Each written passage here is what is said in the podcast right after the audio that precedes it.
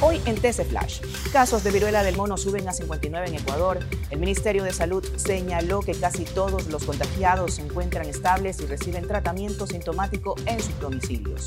Hasta los conductores de tricimotos deben pagar vacunas en Pascuales. Cerca de 60 casos de extorsión son los que se han registrado. Incluso los conductores explican que se les cobra un dólar diario.